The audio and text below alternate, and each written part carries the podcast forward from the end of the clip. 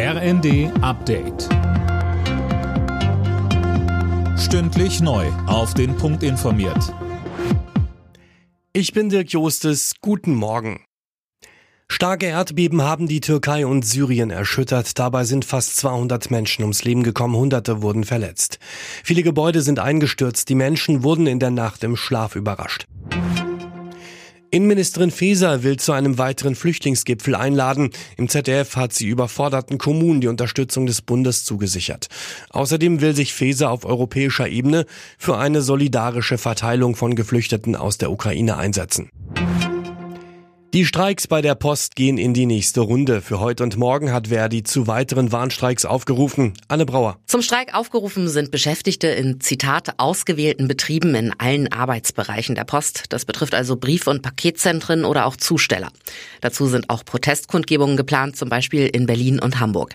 Verdi will damit nochmal Druck machen, bevor ab Mittwoch die Tarifverhandlungen weitergehen. Schon in den letzten Wochen hatten zigtausende Postbeschäftigte für mehr Geld gestreikt. Millionen Briefe und Pakete kamen später. Bei den diesjährigen Grammys hat Beyoncé einen Rekord gebrochen. Außerdem gingen bei der Verleihung der wichtigsten Musikpreise der Welt auch Trophäen nach Deutschland. Fabian Hoffmann.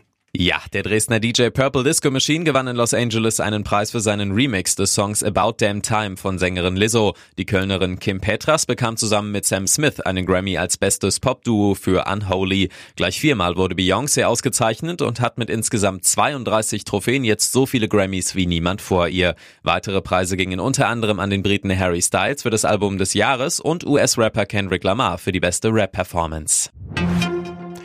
Die Bayern haben nach drei Unentschieden in der Bundesliga wieder gewonnen. In Wolfsburg siegten die Münchner mit 4 zu 2. Im ersten Sonntagsspiel hatte Bremen in Stuttgart mit 2 zu 0 gewonnen. Unterdessen reagierte Hoffenheim auf die sportliche Talfahrt.